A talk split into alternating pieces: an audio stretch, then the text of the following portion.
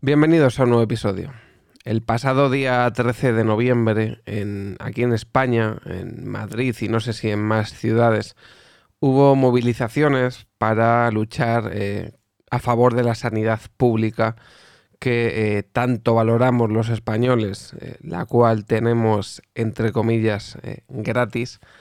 Y digo entre comillas porque al final sale a base de nuestros impuestos, los cuales se recaudan y se directamente emplean, entre otras cosas, para que cuando te tienen que operar o te tienen que dar asistencia sanitaria, pues no te cueste eh, un riñón, nunca mejor dicho, y que todos tengamos acceso a esa sanidad y a eh, poder solventar nuestros problemas de salud de la mejor manera posible y, prácticamente gratuita, ¿no?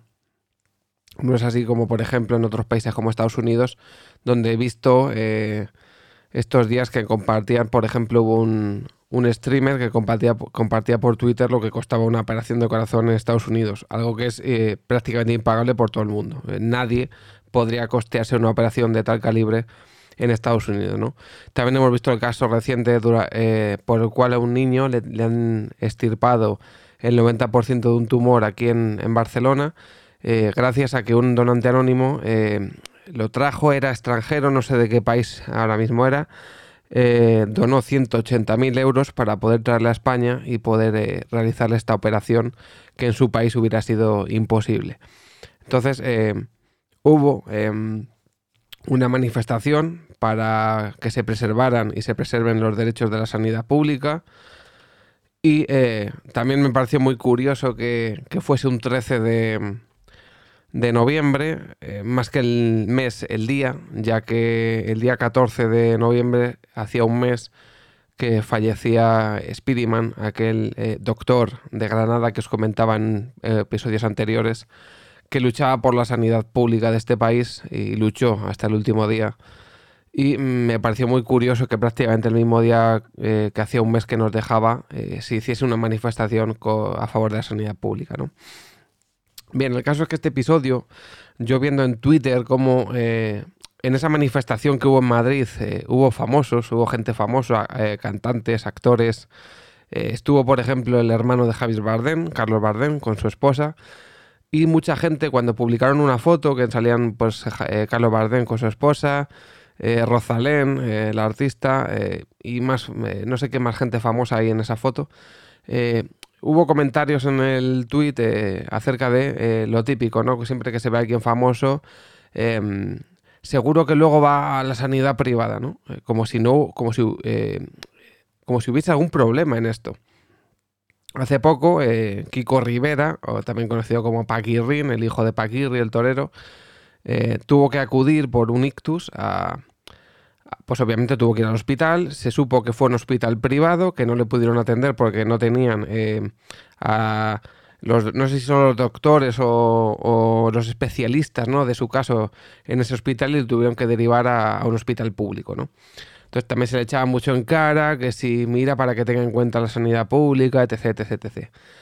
Eh, no, es, incompatible eh, que tú vayas a un hospital privado porque te puedes permitir pagar eh, un seguro privado el cual te va a atender, con eh, apoyar a la sanidad pública y colaborar, contribuir a el desarrollo y la financiación de la sanidad pública.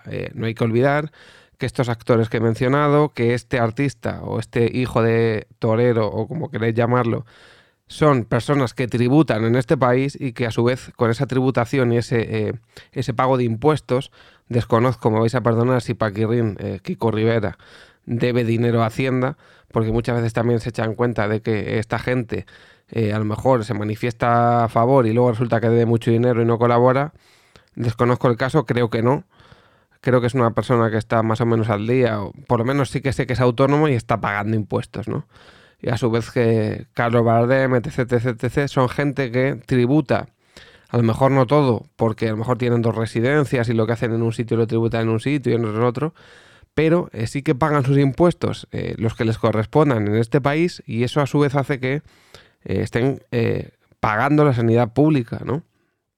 Entonces, creo que si esta gente tiene un factor económico positivo que le permite pagarse un seguro privado, que al final un seguro privado lo que te permite es que te hagan las pruebas que necesitas más rápido, por decirlo de alguna forma.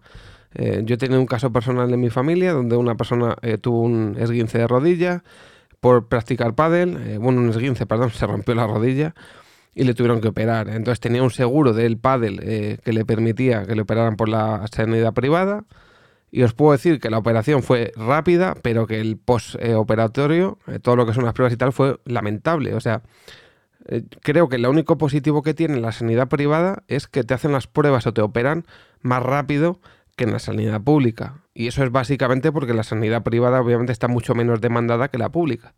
La pública es la de todos, entonces hay que atender a tanta gente y hay tanta em, necesidad de, farma, de, perdón, de médicos y de enfermeras y de doctoras y demás que están en unas condiciones muchas veces precarias y es por eso, simplemente porque hay menos demanda y hay más facilidad de... Em, de que te atiendan antes. Ahora bien, yo creo que el único positivo que tiene es que te atienden rápido.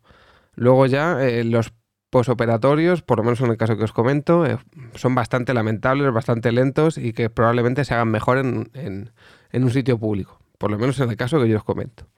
Pues bien, eh, lo que decía, no es incompatible que tú pagues tus impuestos, colabores con la sanidad pública y reivindiques la sanidad pública y que luego si económicamente te lo puedes permitir, vayas a la sanidad privada y te trates en el hospital privado de turno porque pagas, porque es que encima a su vez es un beneficio eso para la sanidad pública, porque esa persona está pagándote la sanidad de todos y luego te ocupa una plaza menos, eh, un puesto menos en la escala de operatorio de no sé qué o de pruebas de no sé cuántos, porque él se va o ella a la sanidad privada y se lo hace allí. Es una persona menos en la carga, eh, vamos a decir, en la lista de espera de determinada prueba eh, pero que a su vez está pagando esa sanidad también. Entonces, no veo el problema.